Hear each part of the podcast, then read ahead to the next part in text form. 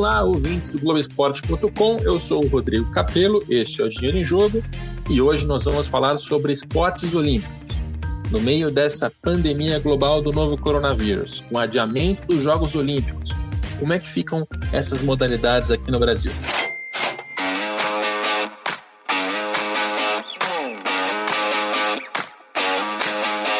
Nós continuamos a gravar esse podcast remotamente. Eu estou na minha casa. Torço para que você também possa estar na sua, pela segurança de todos.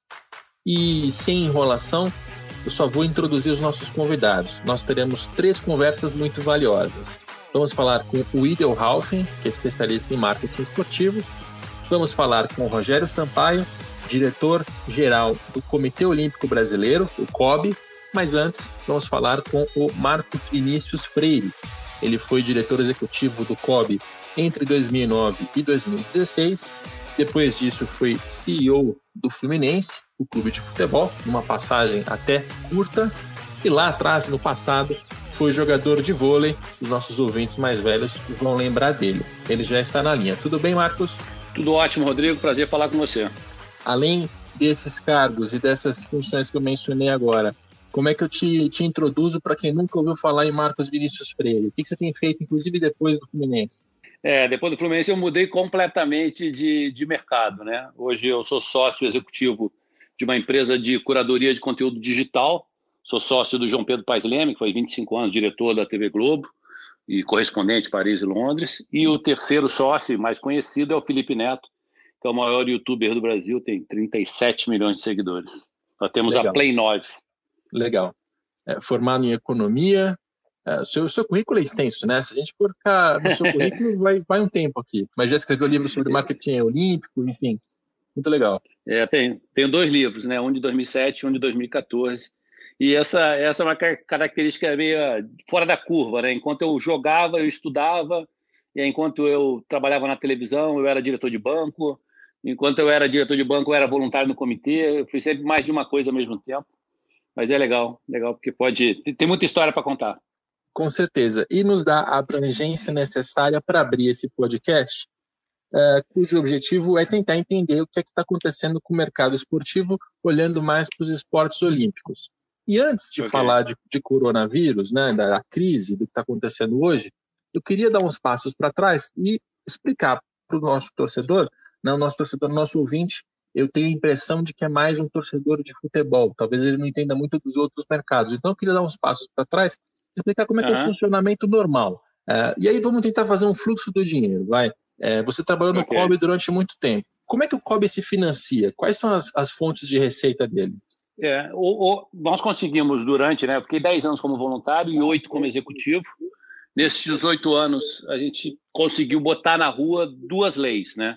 A Lei Agnello Piva, que financia o esporte brasileiro na sua totalidade, excluindo o futebol. É, um percentual de todas as loterias federais vão para o Comitê Olímpico Brasileiro, Comitê Paralímpico Brasileiro e para o é, CBC, Confederação Brasileira de Clubes, acho que hoje chama Comitê Brasileiro de Clubes. Então, os três recebem cada um o, o seu percentual, uma parte lá, para financiar, no caso do COB, as confederações e dali é, vão os atletas, treinadores, etc. No caso do CPB, confederações ou associações, depende do caso lá no, no Paralímpico, são associações por, por dificuldade ou por, ou por união de, de, de, esportes. E no caso dos clubes, eles têm um comitê e esse percentual é distribuído entre os, os clubes que são formadores de atletas. Então, essa é a principal fonte é, do esporte brasileiro. A segunda fonte, e aí tem que ser captada, é o que nós chamamos de a Lei Rouanet do Esporte. Né? A Lei Rouanet do Esporte, ela dá um percentual, ela dá não, as empresas podem, é, vamos voltar atrás, as, as federações, confederações, clubes, etc., apresentam projetos ao Ministério do Esporte, ele aprova os projetos e essas associações vão buscar, vão captar é, patrocinadores privados que compram esse certificado. É igualzinho à Lei Rouanet, é, só que com outros percentuais, mas é um financiamento é, com a iniciativa privada é, entrando no esporte, mas através de uma lei federal. Tá, a lei Agnello Piva, ela tem origem onde? Em loterias? De onde vem o dinheiro inicialmente? Loteria, totalmente. Todas as loterias Loteria. federais É, todas as loterias federais dão um percentual, se eu não me engano, 2%, para dividir aí um, um pedaço para o Comitê Olímpico, um Paralímpico e um para o Comitê de Clubes. Tá. E essa, e essa lei Rouanet é o mesmo funcionamento da, da cultura, quer dizer, a empresa ela faz um patrocínio e depois pode abater uma parte do imposto de renda dela. Exatamente. E alguns então, estados e prefeituras têm também as suas leis de CMS e ISS, mas são bem menores. Eu diria que o principal é, é, patrocinador, o principal financiamento é a Lei Agnello Piva. Tá, então de, de cara a gente já tem uma, uma distinção importante, que quando a gente fala, por exemplo, de CBF, a gente está, né, embora seja uma confederação que não, não é exatamente parelha ao COB, mas no futebol é um mercado muito diferente. Ela tem direito de ah. transmissão, patrocínio, ela tem é, taxas, mas é, é, é, um dinheiro majoritariamente privado. No caso do COB, não, o dinheiro é majoritariamente público. É, e aí ah. a primeira per pergunta nesse, nesse contexto de coronavírus. Deve ter algum tipo de, de impacto, de mudança, de redução? Não sei, ou, ou continua a mesma coisa? Não, total, total. Eu acho que primeiro a grande dificuldade e a primeira que aconteceu foi a transferência né, dos Jogos Olímpicos do Japão, de Tóquio, que seriam esse ano, em julho desse ano, estão sendo transferidos para, a princípio, julho do ano que vem. Essa semana já andou uma conversa aí, se não tiver vacina para todo mundo, se não, pode até, pode até correr o risco é, de, de, de ser mexida essa data, mas a princípio, julho de 21. Então, isso já muda completamente as despesas, né? Você bota mais um ano no quadrênio olímpico, você se prepara durante quatro anos né, entre o Rio 2016 e Tóquio 20, o quadrênio passou a ser um quadrênio de cinco anos, então já mudou o orçamento. A segunda má notícia é que, vindo de loterias, e no momento que você tem uma crise, esse tipo de crise de hoje, né, que pega todo mundo, que tá toda, todo o movimento econômico do Brasil cai, as loterias caíram absurdamente. No, no, no, no, período que eu fiquei no COB, algumas vezes a gente via exatamente o contrário. Quanto mais o brasileiro estava apertado, mas ele apostava em loteria achando que ia ser a sua virada, ia conseguir sair daquele buraco é, ganhando na sorte, que é uma dificuldade quase que absurda, né? Eu sou economista de formação, então fazer a conta de quem vai ganhar na loteria é igual pô, é igual o cara cair, né? O, o, meteoro cair aqui na minha casa, entrar pela janela e sentar na mesa, quase é próximo a, a, a, a zero. Então, é, mas o brasileiro tinha muito isso. A gente via nas nossas, nas nossas receitas uma variação que muitas vezes era inversamente proporcional ao problema. Só que esse problema que ocorre hoje, todo mundo em casa, ele, ele assim, ele meio que massacrou geral. Então, nós já temos os números desses dois primeiros meses, né, um mês e meio de, de quarentena e, e a arrecadação despencou gigantescamente. E o segundo problema que o comitê e as confederações, fora a CBF, como você explicou bem, é, vem sentindo depois de 16, de 2016, é o sumiço dos patrocinadores. Né? Hoje o COB tem um patrocinador pequeno, não tem, nós tivemos durante os jogos, claro que os jogos eram em casa, foi, é, é a melhor preparação da história, foi o melhor resultado da história. Nós tínhamos 16 patrocinadores, que alguns vêm colados já com o Comitê Olímpico Internacional e outros vêm a reboque de querer estar é, no momento do, dos jogos em casa. Então eu vejo realmente o esporte brasileiro num momento muito difícil. E durante essa semana ainda conversei com algumas pessoas, uns clubes, né, que sem campeonato não tem patrocinador, sem patrocinador, aí você não tem como pagar os seus atletas, os de praia que vivem de prêmio, do vôlei de praia, por exemplo, que vivem de prêmio, não tendo competição, você não tem prêmio, você não, tão, você não paga a tua equipe. É, e aí, assim, cada caso pior do que o outro, e eu vejo realmente uma dificuldade muito grande é, dessa retomada agora do meio do ano para frente. É, só para a gente dimensionar isso em números, eu não gosto muito de colocar muito número, porque senão, até porque a gente está em áudio, né? Em áudio fica mais difícil de visualizar. Mas, por exemplo, ano de 2019, balanço do COB tem ali 153 milhões de reais vindos de loterias. Né? Quando a gente olha para patrocínios, é, tem um patrocínio da Estácio de Sá de menos de 5 milhões, um da PIC de 2,600, um da Travel Ace de 1,700 e praticamente acabou. Tem outros patrocínios pequenininhos ali. Ou seja, é, é, a diferença é muito grande, né? De loteria você tem é. 10 vezes mais do que de patrocínios privados. Principalmente e... desses três que você falou, possivelmente nós estamos falando de VIK, né? De Value in Kind, ou seja, para entrar no balanço você bota dinheiro, mas na verdade é troca de produto ou de serviço, né? Uhum. A Estácio é parceira no Instituto Olímpico Brasileiro, que nós criamos lá atrás, em 2008 para 2009, é parceira de educação. A PIC é uniforme, então possivelmente estamos falando aí quase de tudo em material. E a Travel, e a Travel Ace é seguro viagem, também estamos falando aí em serviço, né? E assim, não, não, acredito que menos da metade disso seja dinheiro em cash. Maravilha, você mencionou VICAI, é Value in Kind, está escrito aqui no balanço, repasses de bens ou prestação de serviços. Então pode ser Perfeito. ou grana, ou grana, pode ou ser a soma tipo dos dois. Exato. Exato. É, e aí, a gente está falando aqui do dinheiro do COB, não é à toa, é porque esse dinheiro não para no COB, né? O COB tem ali não, repasses e, e, tem é. projetos. É. E aí eu queria que você explicasse é, tá... para a gente, o que, é que o COB faz com esse dinheiro?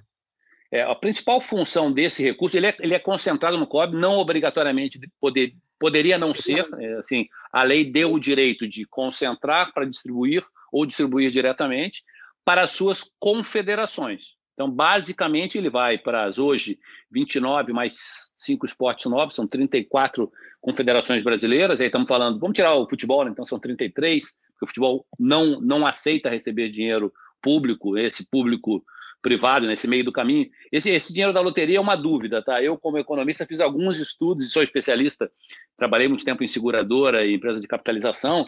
Esse vem vindo da loteria tem uma dúvida porque ele sai, na verdade, de quem é premiado e não ele não é um imposto em cima, mas esquece dessa discussão. São 33 confederações que quase que 100% delas ou 90% delas vivem do dinheiro da lei Agnello Piva. Estamos falando de tênis de mesa, badminton, é, tiro com arco, tiro esportivo e assim por diante. No, claro, separa um pouquinho lá o vôlei, o basquete, consegue patrocínio, o futebol está tá à parte, mais duas ou três. O resto depende desse dinheiro, então o COB recebe para administrá-lo, tem o seu centro de treinamento, a sua, a sua área de ciência ali no Maria Lenk, mas basicamente ele distribui para as 33 federações viverem durante o ano. Então pode parecer muito dinheiro, né? 150 milhões. Se você dividir por 35, já despencou. Se você dividir por 12 meses, isso sobra quase quase nada em relação ao número de atletas que tem que ser atletas, treinadores e viagens, etc., que tem que ser bancado durante o ano. E, e, tem distinção de modalidade, por exemplo, o COB decide que a, a, natação, por ter uma chance maior de medalhas ou qualquer outro critério, recebe mais dinheiro do que o tênis de mesa. Isso acontece? É, não, não assim tão matematicamente igual você fez, mas assim, eu estou falando sempre de até 2016, né? Eu pedi demissão, é. saí do COB logo depois da Olimpíada, então não sei como é que hoje eles distribuem, nem me aprofundei muito nesses últimos anos. Mas teoricamente nós tínhamos vários parâmetros, né? Chance de medalha, chance de final, possibilidade de classificação, é, e nós aproximamos muito também, é importante, quando nós chegamos lá, tinha uma diferença muito grande entre quem ganhava mais e quem ganhava menos. Quem ganhava menos não conseguia nem viver. Então a gente fez um mínimo mínimo, a gente levantou muito a, a faixa de baixo e tentou aproximar as faixas. Mas você tem que levar em conta, até porque o objetivo principal é, do comitê, é, ele acaba sendo em função do que nós temos um, tínhamos um ministério, hoje temos uma secretaria de esporte, dela fazer o esporte para todos, etc o objetivo principal acaba sendo o alto rendimento. Então, você tem que ter alguns parâmetros, não é diretamente proporcional a ah, só o número de medalhas, e também você não pode olhar só para trás, né? Você tem que olhar para trás e para frente.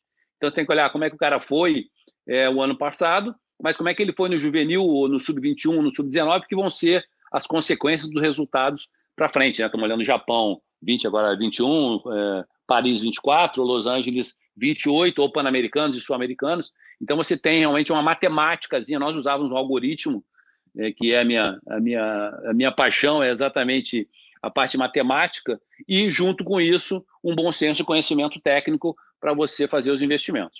Bom, mas independentemente de qual é o critério adotado para distribuir esse dinheiro, o fato e a história que eu queria contar até esse ponto do podcast é que quando você tem um problema na economia, na sociedade, paralisa, as loterias deixam de gerar receita, o COB deixa de receber, ele deixa de repassar, a gente percebe que a indústria ela vai parando, né?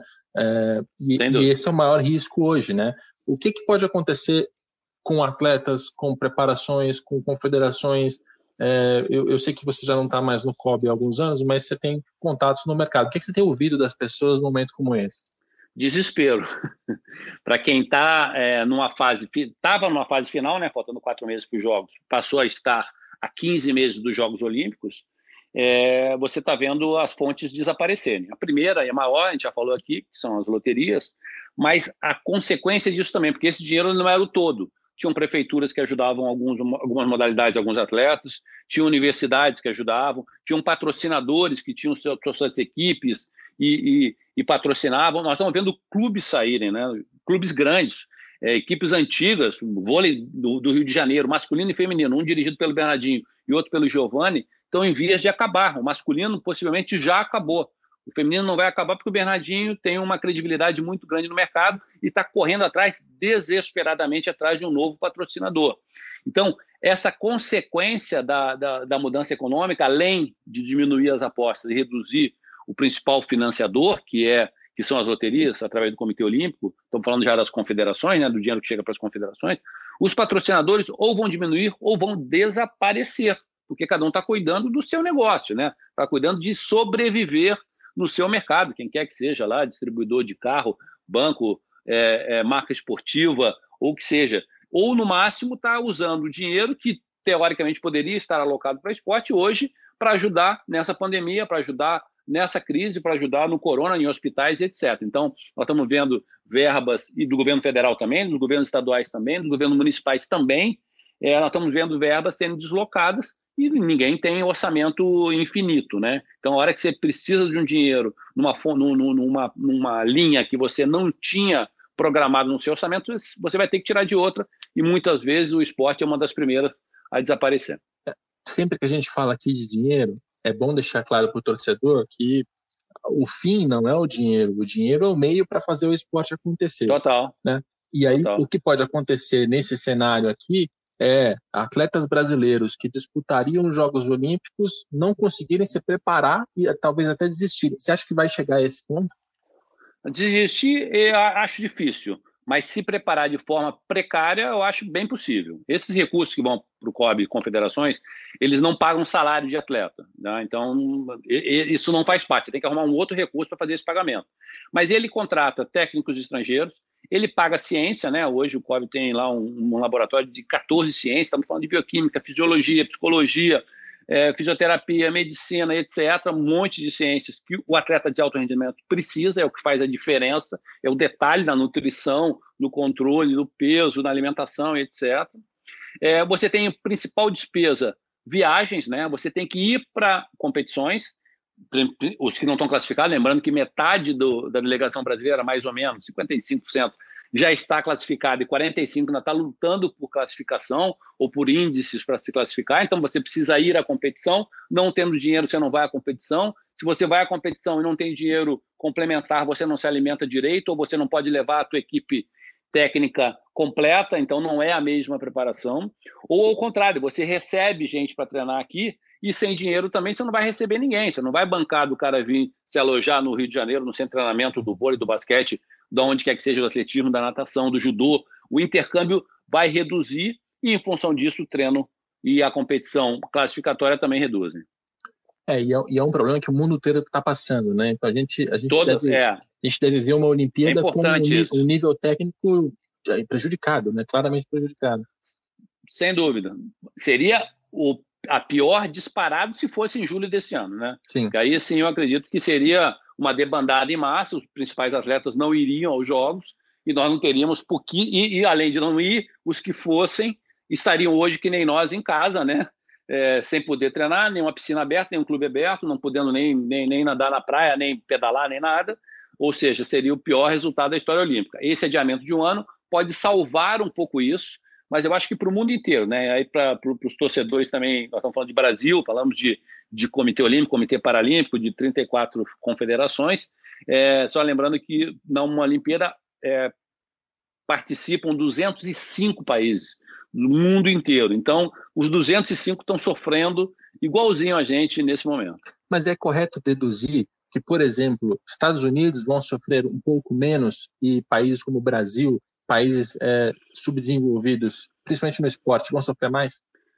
É, eu acho que quanto menos recursos você tiver, isso já é reflexo na, naturalmente. Sem nenhuma crise mundial, você vai ver as classificações, você vai ver que quem teve mais dinheiro, de mais competição, de contratar o melhor treinador, de ter mais ciência, classificou mais atletas. Isso não tem a dúvida. Tanto que os 205 países que vão é uma Olimpíada, é importante também, a maioria das pessoas não sabe isso, Pô, mas como é que classificou o nadador das ilhas Fiji, é porque países que não classificam ninguém, o COI convida um homem e uma mulher para representar aquele país e ele pode vir com índice. Vocês lembram lá atrás de um africano nadando pô, sem botar a cabeça embaixo d'água? É porque ele foi convidado. Então, normalmente, eles são convidados no atletismo ou da natação.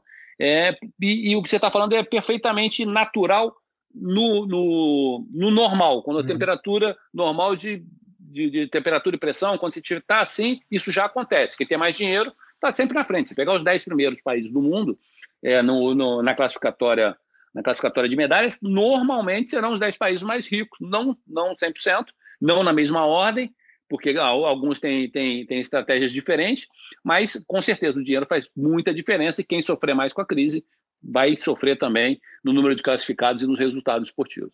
Bom, e eu não quero encerrar a conversa contigo sem antes mencionar o artigo que você escreveu para a revista Veja, pelo menos eu li na Veja, não sei se eu fui para outros uhum, veículos não, também. Não, foi para Veja. Foi para Veja. Não, não, foi exclusivo para Veja. É. Com, com um raciocínio que é praticamente o que a gente fez aqui em relação ao clube, né, de entender de onde vinha o dinheiro e quem, quem se dá mal no momento como esse, mas para Jogos Olímpicos Tóquio. Não vou te pedir para repetir os uhum. valores, né, até porque os próprios valores a gente vai perceber que eles vão variar ao longo do tempo, né? Conforme fica mais claro quais Sim. são os, os efeitos, a gente vai, vai ter valores mais precisos. Mas a lógica ali era, era muito interessante.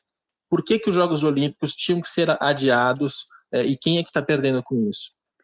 É, eu acho que o principal é porque o resultado não iria acontecer, então saúde foi a primeira razão. Agora, porque eles demoraram para decidir o adiamento, é que era um pouquinho em cima da minha matéria, né? porque eles precisam acertar com vários stakeholders antes de fechar uma transferência e principalmente a data da transferência. Algumas pessoas até brincaram comigo porque eu chutei a data da abertura em 21 e deu exatamente a mesma data, 23 de julho. Porque é simples, né? Eu tive em 13 Olimpíadas, né? Uma jogando e 12 trabalhando, verão, inverno e juventude. Então eu já sabia que ia ser transferido obrigatoriamente para julho de 21 e aí eu fiz as, fui olhar o calendário, uma sexta-feira tem que ser abertura, o encerramento tem que ser no domingo. Então, quando eu acertei, não teve nada de mágica, era só olhar o calendário para poder acertar a data. E o principal pagador dessa conta é a TV, os direitos de televisão. E o principal deles é a TV americana. Então, não tinha como. Chegaram a dizer, ah, não, vamos adiar para o início do ano, vamos adiar para não sei que mês. Não está dentro da grade da TV americana, onde você tem o futebol americano, o beisebol, o basquete e o hockey sob gelo, que tem a maior audiência para quem paga a conta, você tinha, eu tinha certeza que a data tinha que ser amarrada na mesma data desse ano. Então, o primeiro cara que eles tiveram que conversar e por isso demoraram para resolver foram, foi com esse. O segundo é o próprio comitê organizador de Tóquio e a cidade de Tóquio e o país Japão. Porque ele, eu, hoje ainda estão discutindo lá o que, que vai acontecer com uma vila olímpica, que é uma cidade, uma microcidade, 17 mil pessoas, vai ficar fechado durante esses próximos 17 meses. Quem vai pagar a conta? Vai ter que alugar para quem já comprou o apartamento? Vai alugar, ou seja, vai pagar o aluguel para o cara não usar e ele só recebeu ano que vem. E o cara que estava preparado para morar lá dentro? Então tem uma confusão na vila. Os locais de competição, nós estamos falando de, de 34 é, federações internacionais, nós estamos falando de 50 modalidades, né? Porque tem federações, como é o caso da, de, de esportes aquáticos, ela tem natação, saltos ornamentais, nado sincronizado, polo aquático e, e, maratona e águas abertas. Então são cinco em apenas uma, então por isso mais de 50 modalidades, que começam às sete da manhã e vão até o final, até o final do dia. O que, que vai se fazer com esses locais de competição? Vai ficar parado novamente por 17? Quem paga essa conta? Como é que, da onde que vai sair esse orçamento extra? O número de funcionários que já estava lá dentro, pronto para fazer os jogos, faltando três meses, você tem que estar em 100% de velocidade já para entregar os jogos. Acabei de ver eh, hoje na televisão que 10% estão aí no escritório, os outros 90% estão em casa, em função do que a pandemia está fazendo também, também no Japão. Então, ali tem, tem realmente os números assustadores e ainda não foi definido quem vai pagar a conta dessa, dessa transferência, porque é muito dinheiro. Estão falando em centenas de milhões, mas eu tenho certeza que é mais do que um bilhão de, de dólares. Pois é, e a gente vai acompanhar para entender. O importante agora para o nosso ouvinte é ver como é complexo, né? Quando vai se falar num adiamento de Jogos Olímpicos, você tem que pensar na televisão dos Estados Unidos, tem que pensar no governo japonês e em todos os outros stakeholders que são menores, né? Stakeholder é a parte do mercado, o agente do mercado, que são menores, mas que também tem, tem que se preocupar com, com toda essa situação. A gente vai seguir no nosso, no nosso podcast. Agradeço muito a participação do Marcos Vinícius Freire. Prazer todo meu, um grande abraço, até a próxima. É muito bom ter essa conversa é, com alguém que já esteve dentro do COB para entender o funcionamento do mercado esportivo. Agora nós vamos buscar um posicionamento oficial, porque vamos conversar com Rogério Sampaio, diretor-geral do COB. Ele já nos ouve. Tudo bem, Rogério? Tudo bom, Rodrigo. Alegria poder participar aqui do seu programa. Legal. Para quem não te conhece, primeiro eu gostaria de, de contar um pouco sobre você. Fala para a gente do seu currículo, o que você já fez, há quanto tempo você está no COB. Então, eu tive 20, mais de 20 anos de prática de judô, conquistei o título de campeão olímpico em Barcelona em 1992. Depois, como treinador, tive vários atletas integrantes da seleção brasileira, inclusive uh, disputando Jogos Olímpicos e também conquistando medalhas. Um desses atletas foi o Leandro Guilheiro, que foi medalhista olímpico em 2004 em Atenas. Posteriormente, se transferiu para o Pinheiros e foi medalhista também em 2008 nos Jogos de Pequim. Uh, depois da minha carreira de treinador, uh, onde também fui treinador da Seleção Brasileira de Base, da Seleção Brasileira Universitária, passei a, a trabalhar na gestão pública. Fui aqui em Santos, na minha cidade, presidente da Fundação Pro Esporte de Santos, é uma entidade, uma autarquia pública e que trata exclusivamente do esporte de alto rendimento do município. Foram nove anos de muito trabalho e acredito também que de muito êxito. Posteriormente, trabalhei em São Paulo durante dois anos na Coordenadoria de Esporte de Alto Rendimento do município de São Paulo. Posteriormente, fui convidado a trabalhar no Ministério como secretário nacional, primeiro da ABCD, onde fiquei por aproximadamente um ano, e foi no meu período que criamos e demos início ao Tribunal de Justiça Antidopagem. Depois da ABCD, também atuei como secretário na Secretaria Nacional de Esporte de Alto Rendimento por aproximadamente 10 meses, quando fui convidado a vir trabalhar no COB assim que o presidente Paulo Vanderlei assumiu a presidência. E estou no cargo de diretor-geral no Comitê Olímpico do Brasil desde maio de 2018. Legal. É, a gente já, já conversou com o Marcos Vinícius Freire, né, que ocupava o cargo antes, e a gente traçou ali um, um, funcionamento de como, como é o COB em condições normais, né, em termos de receita, em termos de despesa, de onde vem o dinheiro e para onde vai. É, mas deixa, deixa eu repassar contigo para ter é, para saber se isso está atual ainda. Olhando aqui tá. o balanço financeiro de 2019, uh, dá para identificar que a maior parte das receitas vem de loterias, né? são mais de 150 milhões, 153 para ser exato. Tem ali um valor de patrocínios que maior parte desses patrocínios, do que está especificado ali, vem do, do Comitê Olímpico Internacional e tem ali patrocínios de algumas empresas. Mas, notoriamente, a maior fonte de receitas são as loterias. Então, eu te pergunto, Nesse cenário atual de coronavírus, vocês estão já vislumbrando uma queda nessa, nessa receita de, de loterias? Como é que ela fica num momento como esse? Olha, temos acompanhado muito proximamente, diariamente, todas as apostas nos jogos de loteria. Na última quinzena de março, ah, onde houve um problema em relação às lotéricas, porque elas fecharam, depois abriram, depois novamente fecharam por determinação de alguns governadores e depois uh, o governo federal conseguiu a reabertura de maneira permanente. Então, naquele momento, nós tivemos uma diminuição no número de apostas em aproximadamente 50%. Uh, ah, a primeira quinzena, o, o, outro recorte, que é a primeira quinzena de abril, já sem o problema de, de fechamento e abertura das lotéricas, essa essa diminuição de apostas ficou em aproximadamente 38%. Eh, eu entendo que esse é um momento de isolamento, é um momento de, de dificuldade e que vai haver a diminuição no número de apostas. Mas eu entendo particularmente que, que isso é um período momentâneo e que em breve esse número de apostas e os valores das apostas deverão novamente aumentar. Eh, talvez num primeiro momento, até o final do ano, não cheguem aos valores que nós tínhamos antes desse período de enfrentamento à pandemia.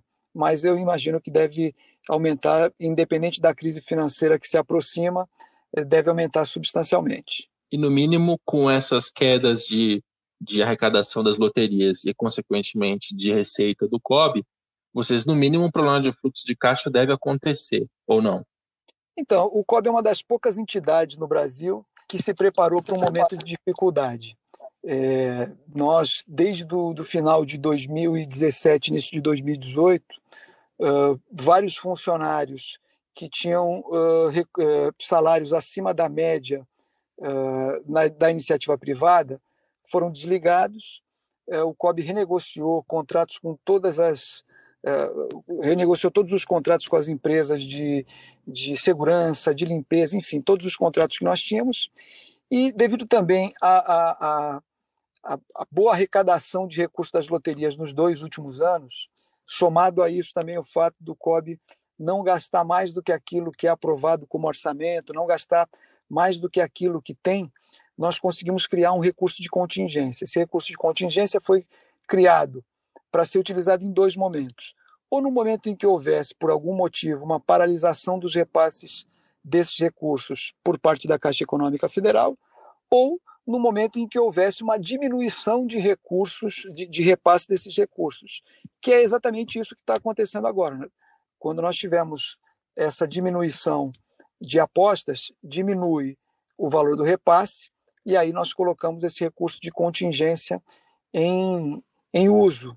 Felizmente, nesse momento, mesmo com a diminuição dos repasses, como o, o, o esporte olímpico está parado, ou seja, os atletas estão em casa, nós não estamos tendo custos com os treinamentos, com as viagens ao exterior, com as competições, mesmo com a diminuição desses recursos da, das loterias, nós continuamos fechando no azul, ou seja, ainda não estamos utilizando o recurso contingenciado, que eu acho que isso é uma boa notícia e nos dá uma certa tranquilidade para esperar um pouquinho mais e ver uh, de maneira mais clara é, em que uhum. momento que vai se equilibrar esse número de apostas e aí nós temos um panorama melhor em relação a esses recursos das loterias.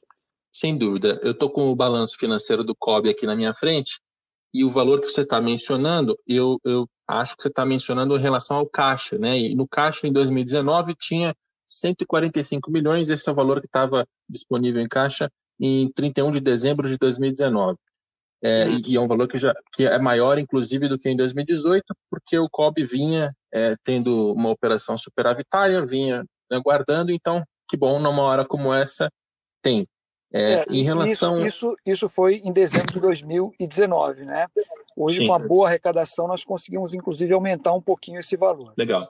É, esse é um ponto que, pelo menos no futebol, gera alguma controvérsia, porque os, os, torcedores e os próprios clubes olham para o balanço da CBF, encontram lá um valor que é até maior do que esse. O último que eu conheço é meio bilhão, então é, a CBF tem um caixa ainda mais, é, mais preparado para um momento como esse, e ficam com uma sensação assim de, poxa, esse recurso tem que ser distribuído, ela tem que socorrer, tem que fazer alguma coisa. É, no caso do COB, o que, que as confederações têm reivindicado?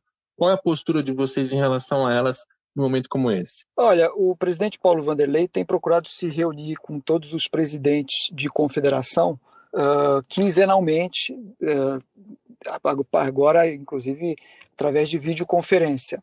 Eh, essa semana, inclusive, tivemos uma dessas reuniões e a mesma tranquilidade com que nós temos procurado enfrentar esse momento, esse mesmo equilíbrio, nós temos procurado passar isso para as confederações. O recurso que elas utilizam é o recurso do COB, é exatamente proveniente desse recurso das loterias, e é nesse momento que nós também estamos utilizando, caso seja necessário, o recurso contingenciado para atender a todas elas. No começo do ano, nós tivemos uma, uma aprovação orçamentária de recursos para as confederações, que foi no valor de 120 milhões de reais, e esse recurso está garantido até o final do ano, uh, caso seja necessário, embora uh, muito da programação de treinamentos e competições ao exterior, que fazia parte da programação desse recurso das confederações, né, que elas utilizam.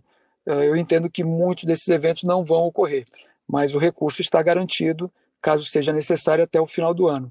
Então, eu entendo também que as confederações estão até certo ponto tranquilas, uh, continuando trabalhando na sua atividade meio, para que a confederação continue uh, atendendo a todas as exigências da lei, as exigências de governança, de transparência, para que a gente possa enfrentar esse momento com tranquilidade. Legal. Em relação a patrocínios, a gente tem aqui listadas a Estácio de Sá, a PIC, a Travel Ace, eh, tem até a Coca-Cola, a Ginomoto. É, desses contratos, algum deles já teve suspensão de pagamento, ou já teve cancelamento, ou teve no mínimo uma sinalização do patrocinador de dizer, olha, a gente está com dificuldade num momento como esse, a gente tem que rever isso aqui. Já aconteceu? Não, não aconteceu nenhum. Inclusive, eram contratos que estavam fechados até o final de 2020, na sua maioria, e que teriam o benefício de, é, de, ser, de, ter, de ter a sua marca divulgada com a nossa participação nos Jogos Olímpicos é, sendo em 2020. Né? Então, nós tomamos já como uma decisão que eles terão essa possibilidade, mesmo os Jogos Olímpicos sendo em 2021. É, ao mesmo tempo, eu acho que o fato dos Jogos terem sido adiados para 2021 abre também, apesar de toda a dificuldade econômica que o país passa a enfrentar, abre uma janela de oportunidades para que a gente possa buscar outros patrocinadores. Logicamente que isso não será fácil, entendendo o momento delicado pelo qual a economia já começa a, a, a passar, mas há uma janela de possibilidades para conquista de novos patrocinadores até os Jogos de 2021. Legal. Então, por enquanto, o cenário é: a gente tem é, patrocínios mantidos, a gente tem dinheiro em caixa para segurar as pontas por mais algum tempo, a gente tem é, uma situação financeira que está organizada. É, ao mesmo tempo, já teve algum tipo de, de impacto negativo, do tipo, olha, tal projeto que acontecer vai ter que ficar parado, tal uh, evento, enfim, o que está acontecendo de, de, preocupante num momento como esse, tanto agora quanto olhando para os próximos meses? Lógico, nós estamos tomando cuidado de uh, diminuir os nossos gastos em ações que não que deixam de fazer sentido quando os Jogos Olímpicos não se realiza mais esse ano. Então, esse, eh, nós acabamos essa semana de tirar do orçamento, de cortar projetos no valor de aproximadamente 40 milhões de reais. São projetos que já estavam aprovados para acontecer em 2020, mas que com esse adiamento para 2021 deixam de fazer sentido. Esse foi um, um, primeiro corte nos projetos da área de esporte, da área de marketing. Outras áreas agora, nas próximas semanas, também apresentarão as suas propostas de diminuição de projetos, é, inclusive para também reforçar o fluxo de caixa e nos resguardar a, a possíveis dificuldades no futuro. Tá. É, geralmente, em condições normais, não, não agora no coronavírus, o COB tem os repasses para as confederações, mas ele tem alguma coisa direcionada ao atleta? Olha, nós temos alguns atletas que se beneficiam de auxílio financeiro, mas isso acontece quando eles moram no exterior, né? Para que eles possam desenvolver o seu treinamento no exterior, eles acabam recebendo um valor mensal. Muitos deles retornaram para o Brasil, né? Então deixam de receber esse pagamento. Mas os que continuam no exterior e que já faziam uh, jus a esse auxílio para se manterem durante o seu período de treinamento, continuam recebendo. Tá. E, e num momento como esse, é natural que, é, conforme as empresas têm suas dificuldades, a sociedade tem suas dificuldades, muitos atletas tenham também é, dificuldade. Vocês têm algum tipo de, de programa ou de ideia para amparar o atleta que ficou subitamente sem renda, que não consegue mais treinar, pra, pelo menos alguma coisa emergencial, isso está no, no, na lista de responsabilidades de vocês? Eu sei que geralmente não, mas agora extraordinariamente na, sim. Na lista de responsabilidades do COB não está esse tipo de auxílio. Né? O COB ele, ele fica responsável por viagens ao exterior, todo o custo de treinamento dos atletas, aquisição de equipamentos, é, tudo aquilo que é necessário para o desenvolvimento do atleta, é, o COB é, tem como responsabilidade e procura auxiliar sempre da melhor maneira possível. Agora, o que é possível esse auxílio financeiro é ser feito pelas confederações nacionais e muitas fazem. Muitas utilizam o recurso que lhe cabe, os recursos da loteria, exatamente para fortalecer o auxílio financeiro aos atletas, principalmente num momento de dificuldade como esse. E eu entendo que é dessa maneira que deve acontecer. Legal. Em relação aos, aos Jogos Olímpicos, é, é, é lógico que é um grande trauma, né? Você postergar um evento tão grande que envolve emissoras, patrocinadores, atletas, o turismo, o investimento público do Japão. É, é, é muito complexo, né? É, como é que vocês lidaram com essa com essa, esse adiamento, né, que é inevitável, não tinha como fazer os Jogos Olímpicos agora, mas o que, que, ele, o que, que ele muda de planejamento é, do COB?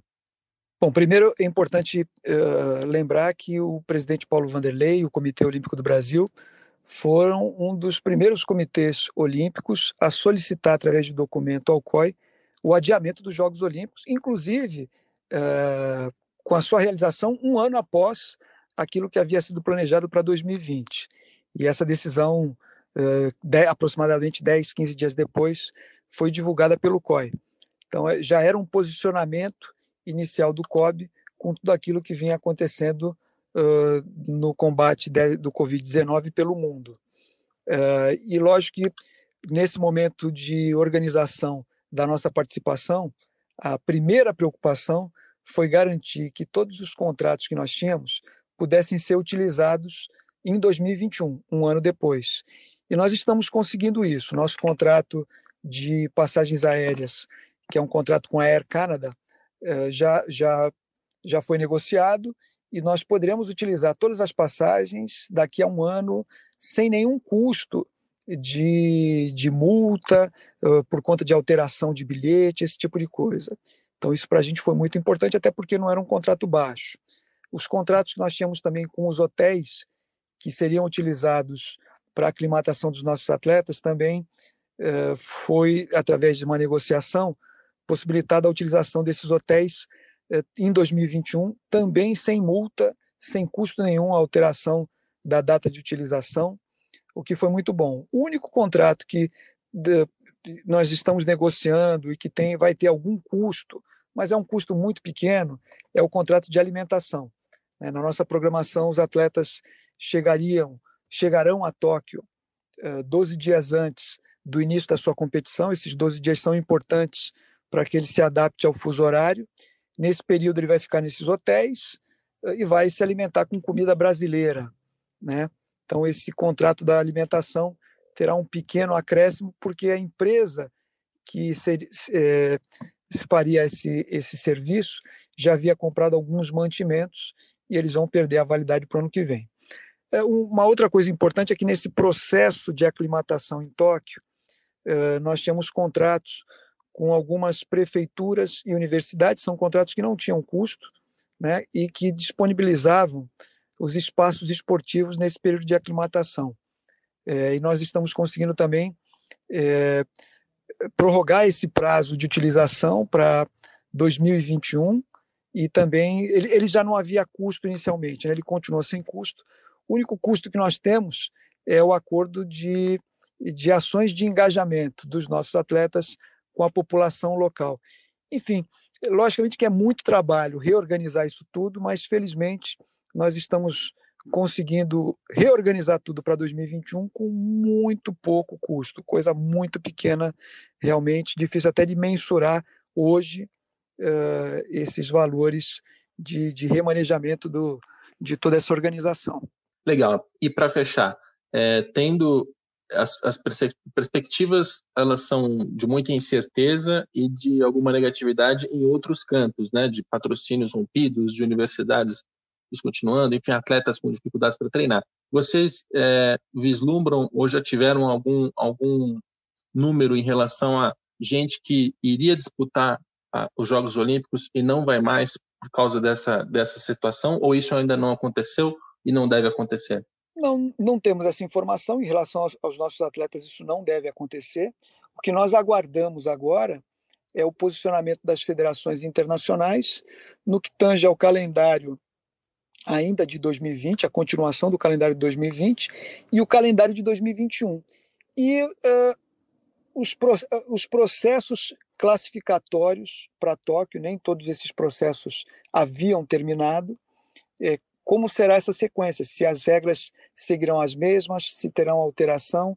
Essa é a grande incerteza que dificulta uh, a programação de treinamento, de retorno aos treinamentos e competições dos, dos nossos atletas. Embora a gente entenda também que as próprias federações internacionais têm dificuldade de olhar para frente e enxergar o futuro. Eu acho que o, o esporte é uma das áreas mais impactadas por esse processo de enfrentamento ao, ao Covid-19, é, até porque realizar treinamento, realizar competições requer aglomeração de pessoas, né?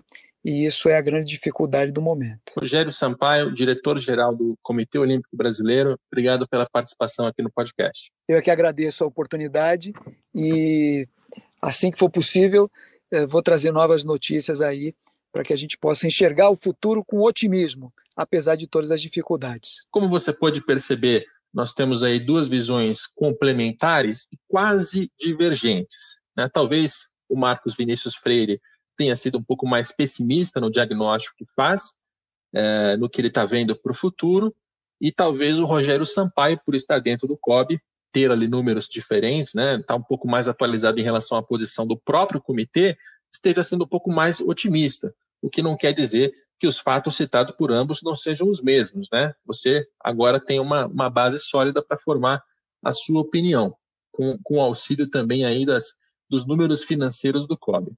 O que a gente vai fazer agora é buscar caminhos para o pós-crise. Então, vamos falar com o Idel Halfen, alguém que eu gosto muito e com quem eu falo desde a minha época de estagiário na máquina do esporte. Ele é um especialista em marketing esportivo, já passou pelo mercado privado, trabalhou em empresas que inclusive patrocinaram o esporte, trabalhou em clube, trabalhou na, na, na Confederação Brasileira de Triatlo. É com ele que a gente vai conversar agora. Tudo bem, Idel? Tudo bem, o prazer é falar com você, que também gosto muito. Sempre uma conversa calcada em fatos e é, conhecimento, né? Maravilha. Para quem não conhece o Idel, eu o conheci como vice-presidente de marketing do Fluminense, isso lá na gestão do, do Peter Simpson, lá em né, 2010, 2011, foi por ali, né, Idel? É, exatamente. Ali foi ali que nós tivemos a, o primeiro contato. E aí, para justificar sua participação num podcast sobre esportes olímpicos, passa o, nosso, o seu currículo para o nosso ouvinte. É, apesar de eu ter é, trabalhado vice-presidente de marketing do, né, no Fluminense, né, é um clube né, conhecido né, praticamente como futebol, mas o Fluminense tem uma bela história olímpica. E a minha vida toda, é, em termos assim de esporte, ela foi forjada no esporte olímpico. E então eu era um dos poucos é, é, é vice-presidentes que é, não era da área dos esportes olímpicos e sempre apoiei, sempre fui um parceiro dos esportes olímpicos. E, a, além disso, ainda é, fui é, responsável pelo marketing da CBTRI, é, devo estar voltando tá, para a Confederação Brasileira de Triatlo e dou aula no curso de gestão esportiva do Comitê Olímpico Brasileiro, tá, justamente na cadeira de marketing, que é algo também que me dá muito orgulho e a oportunidade de poder lidar com praticamente todas as confederações né, e todos os stakeholders do esporte olímpico brasileiro né? Ainda tem a minha vida profissional como executivo de gestão e marketing, né? De só estar tá falando a parte do esporte, mas todo o meu background vem da minha vivência corporativa.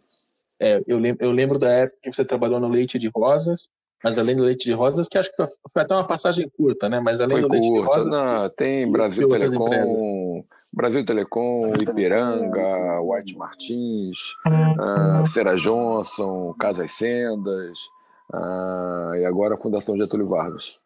Maravilha. Então esse é o Idel Halfen e a gente agora vai entrar um pouco mais nos esportes olímpicos. E como estou fazendo em todas as todas as entrevistas que eu faço, Ido, antes de falar de impacto de, de, coronavírus, eu tento traçar um pouco do que era o mundo normal, né, em condições normais. Até porque, é, se no futebol já tem muita gente que não conhece muito bem os meandros, imagina no esporte olímpico. Como é que era o cenário da CBTRI antes dessa crise toda? Era uma confederação que tirava dinheiro de onde, que se sustentava como, é, enfim, a, C, a CBTRI, ela, no momento, tá, ela passa por um momento, é, ela, ela, ela, ela passa, passa, por uma situação sem patrocínio. tá? Então é muito voltado para as leis de incentivo, tá? E não tem nenhum patrocinador né, da iniciativa privada sem é, que faça algum tipo de aporte, nem é, que não seja incentivado. Mas vale lembrar que a, a CBTRI, mesmo não sendo uma confederação é, com o mesmo porte do voleibol e outras tão grandes, ela chegou a ter é, é, patrocínios de, da iniciativa privada, ainda sem lei de incentivo, é, a própria até eu estava lá, mas não teve nenhum tipo de ligação nesse sentido, né? É, foi uma, é, a gente até pode abordar isso. Foi algo mais ligado ao posicionamento da marca da Brasil Telecom. Né? O próprio Pão de Açúcar né, patrocinou, a Petrobras patrocinou. Então, grandes empresas que estavam entre as top 10 do Brasil investiram no triatlon. Então, era um esporte que é muito acreditado nesse sentido. Mas, mas de uns tempos para cá, é, a situação não era enfim, das melhores. Pra, só para ter algum número aqui, eu acabei de abrir o balanço financeiro da CBTRI, o mais recente disponível é o de 2018, e entre as receitas aqui, a gente encontra até uma queda de 4 milhões e meio em 17 para 3,5 em 18.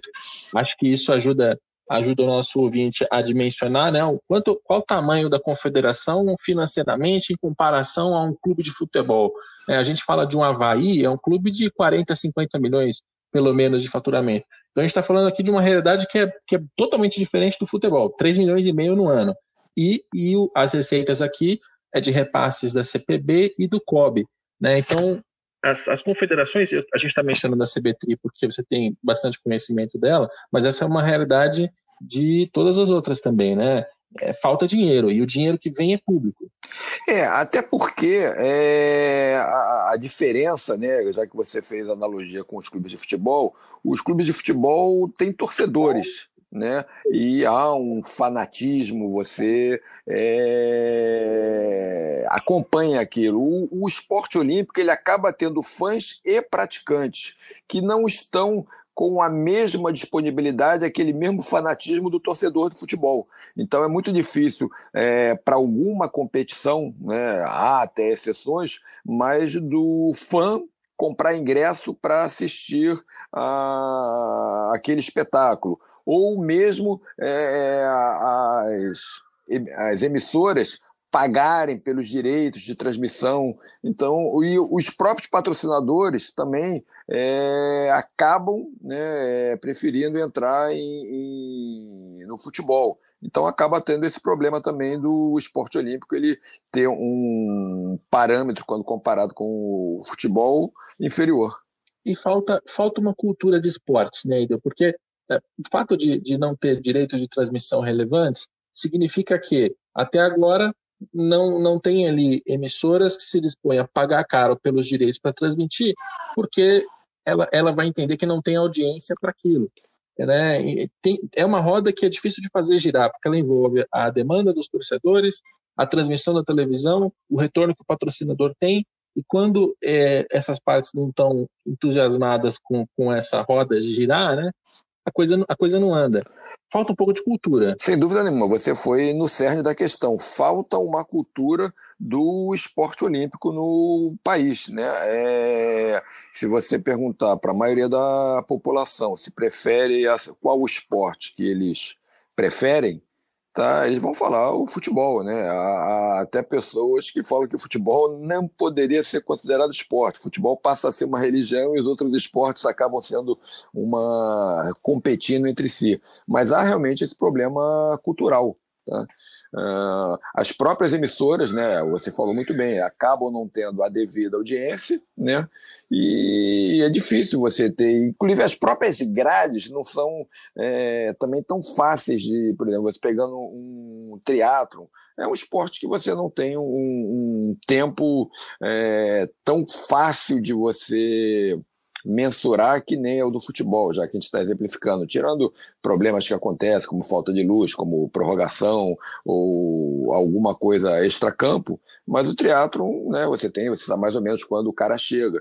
E a, e a falta, a própria transmissão fica alguma coisa difícil, que você vê o futebol, se bem que tem outras modalidades olímpicas também, mas acontece tudo no mesmo lugar. O triatlo você nada no lugar, você pedala em outro, você está correndo, mesmo que seja é, no mesmo circuito, mas ele não está ali naquele é, é, espaço que nem é futebol, que nem é voleibol, que nem é basquetebol. Aí tem uma complexidade para gravar e entregar isso para o torcedor, né? O torcedor já não tem a, a, cultura de assistir, de conhecer, de saber das regras. O mercado não está preparado para isso. Ou seja, o que eu quero traçar aqui é a gente, antes do coronavírus, já tinha uma indústria que era é, precarizada, né? que era, era, era cheia de dificuldades. Aí a gente chega num momento como esse. O planeta para, né? as pessoas são, são recomendadas a ficar em casa, a economia vai paralisando, o dinheiro deixa de chegar. O que, que você está vendo acontecer? Isso vale para a CBTRI, vale para outras confederações, vale para qualquer contato que você tenha tido nesse momento. O que é está acontecendo com o esporte olímpico nesse momento? É, é, é, difícil você ter um panorama do que está acontecendo nesse momento, porque as competições estão paralisadas. Né? É, é pessoas que, os atletas, né, não estão treinando. Né? O, a gente estava no final de um ciclo olímpico que ele vai coincidir justamente com o início de outro ciclo olímpico, seja, vai ser é, algo sugere. Você está começando o ciclo olímpico justamente quando está acabando naquele mesmo ano. Então é difícil você ter um panorama dessa situação. Acho que ele vai acompanhar muito uh, o panorama econômico, né? A recuperação e Aí sim, as empresas que é, é, saírem daquele lugar comum do patrocínio por exposição ou de fazer sempre o mesmo tipo de mídia, talvez seja uma forma aí sim de inovar, de se diferenciar, né? que é, já é uma ânsia desse mercado, né? Se você vê a maioria das empresas, elas estão fazendo sempre o mesmo by the book. Eu ah, é, é mídia offline, mídia online, é, patrocínios no, nos quais a exposição da marca é o, o fator principal, e é, ninguém pensa em associar a marca a algo que consiga transmitir valores que podem vir a ser interessantes para aquela empresa se diferenciar no mercado. Então, acho que vai passar muito pela a, a própria visão da, das empresas e das próprias confederações se posicionarem como uma, um produto né, a ser consumido também sob essa ótica de ter valores, principalmente esporte olímpico, tá? existem vários valores associados à prática. Então, caberá saber vender e as empresas atentarem do quão importante é essa associação de valores, ainda mais no momento que as pessoas vão estar precisando uh, recuperar autoestima, superação. Isso nada melhor do que o esporte para traduzir autoestima, superação, né? esses valores que é, certamente a população estará necessitando. É, essa, é uma, essa é uma fala que eu já ouvi, eu já ouvi de você antes, é, é, é uma pena que, em questão de 10 anos, é, pouca gente tenha ouvido ou quem ouviu não tenha conseguido colocar em prática, né? É, essa sua fala dos valores, é, o esporte tem algo que outros tipos de, eu não vou nem chamar de publicidade, porque é muito mais, né? Patrocínio mas outros tipos de patrocínio não oferecem, né? E não é só aparecer a marca na camisa, é quando você, se você consegue associar a marca de uma empresa a um esporte de uma maneira que a pessoa olhe e já, já reconheça um vínculo, né? por exemplo, o Banco do Brasil com o vôlei, uhum. né? tem, tem N, N, N casos, não são muitos, mas são alguns, é, de marcas que conseguiram pegar esses valores, né? E aí, quando se fala de valores, é superação, disciplina, garra, coisas que valem tanto para as pessoas e que e isso tem um valor para as empresas que é difícil de mensurar, mas que está lá, né? E ela pode é, se valer disso. No momento desse, como crise, é, você acha que as empresas elas devem seguir a cartilha de reduzir custo, renegociar salário com o funcionário, enfim, é, se preparar para o pior, ou é também um momento para tentar achar algum bom negócio, para tentar achar um bom patrocínio, para montar uma estratégia um pouco mais inovadora nesse sentido de vinculação ao esporte? Dá para fazer isso num momento como esse? Eu acho que dá para fazer num momento como esse, até porque é... se você parar para pensar, as próprias propriedades, né, elas em tese estarão mais baratas, né? A, a, a demanda por verba acaba sendo muito maior. Então, talvez seja a oportunidade de fazer um bom negócio. Você citou o caso do voleibol. Quando o Banco do Brasil entrou no voleibol, as, o investimento não era tão alto. Né? Aí houve uma parceria realmente muito legal, mas talvez seja a hora de você investir e crescer juntos.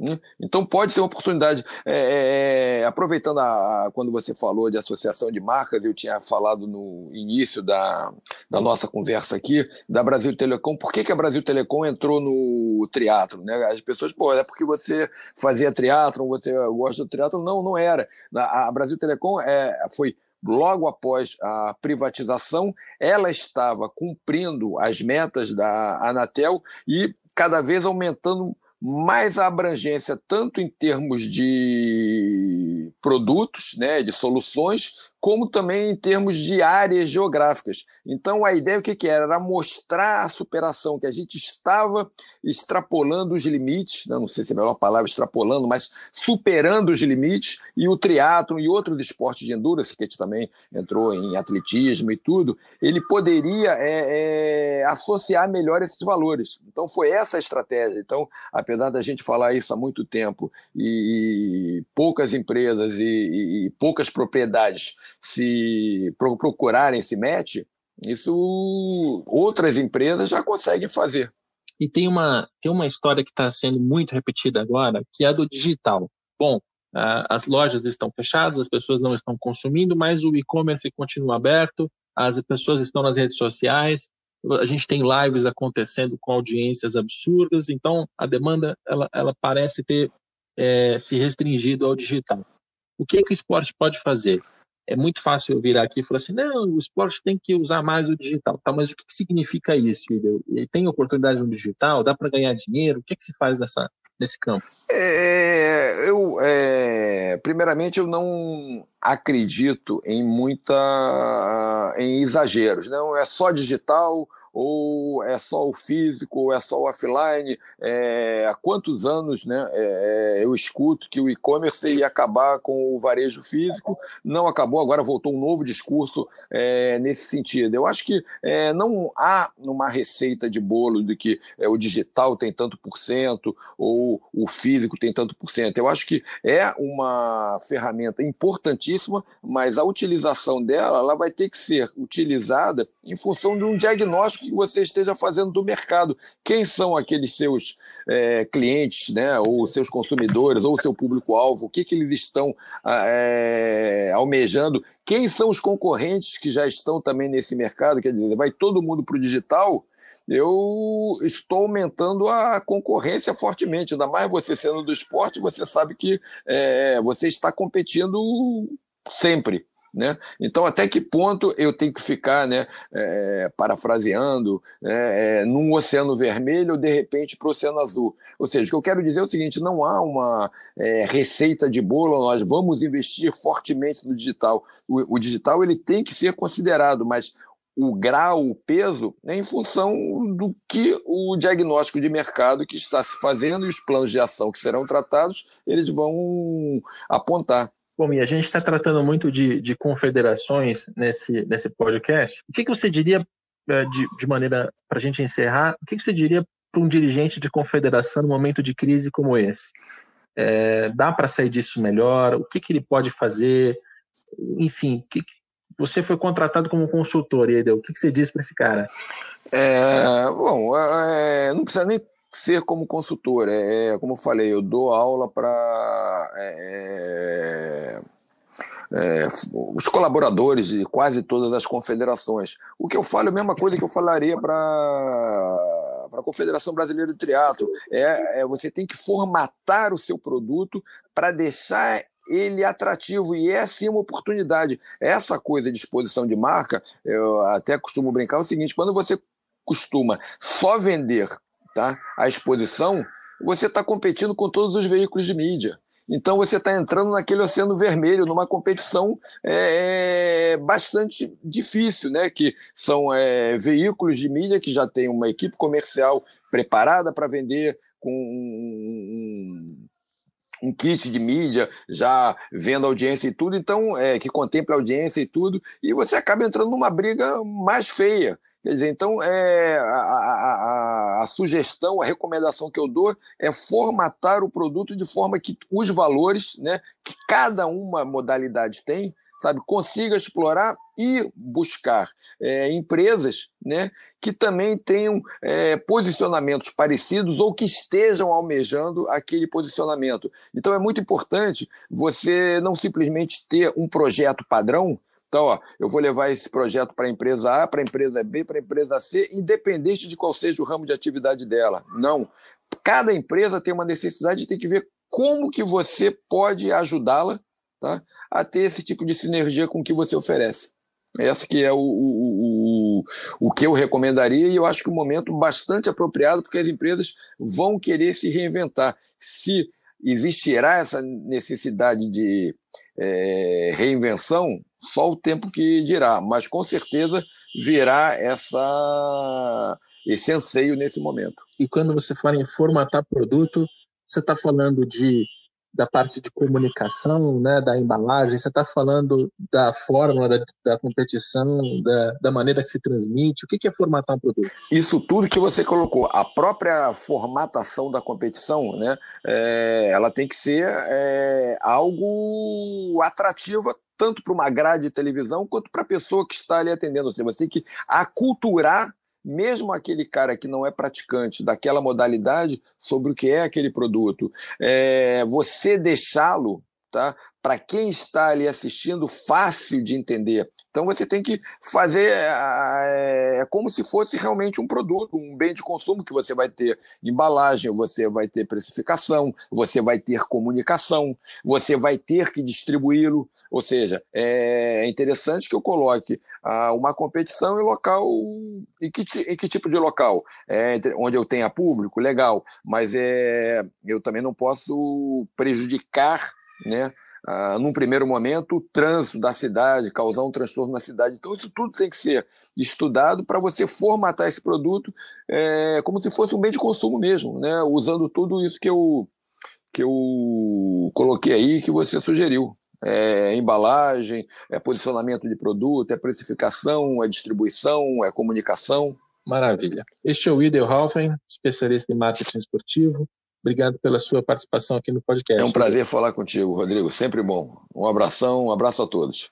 Muito bem. Se a gente for fazer um resumo desse nosso episódio, a gente pode concluir que, por um lado, o COB está razoavelmente preparado para esse momento, porque tem dinheiro em caixa, mas a gente ainda não sabe muito bem é, quanto as atuais incertezas vão prejudicar o esporte olímpico como um todo. A gente espera que o COB esteja apto a, pelo menos, minimizar um pouco dos, dos efeitos que todas as outras partes do mercado vão, vão sofrer. O que a gente não pode esquecer e não pode deixar de mencionar é que os esportes olímpicos no Brasil, de maneira geral, já estavam fragilizados há muito tempo. Né? As confederações dependem de recursos públicos, o próprio Comitê Olímpico Brasileiro depende muito do, de recurso público vindo de loteria, os patrocínios sumiram, né? é difícil você olhar para o futuro e esperar alguma revolução, porque algo muito, muito fantástico precisaria acontecer para que os esportes olímpicos melhorassem de uma hora para outra. Se nem os Jogos Olímpicos no Rio de Janeiro, em 2016, que era a grande esperança de mudar a realidade desse mercado, conseguiram causar alguma, alguma consequência, algum efeito visível, né?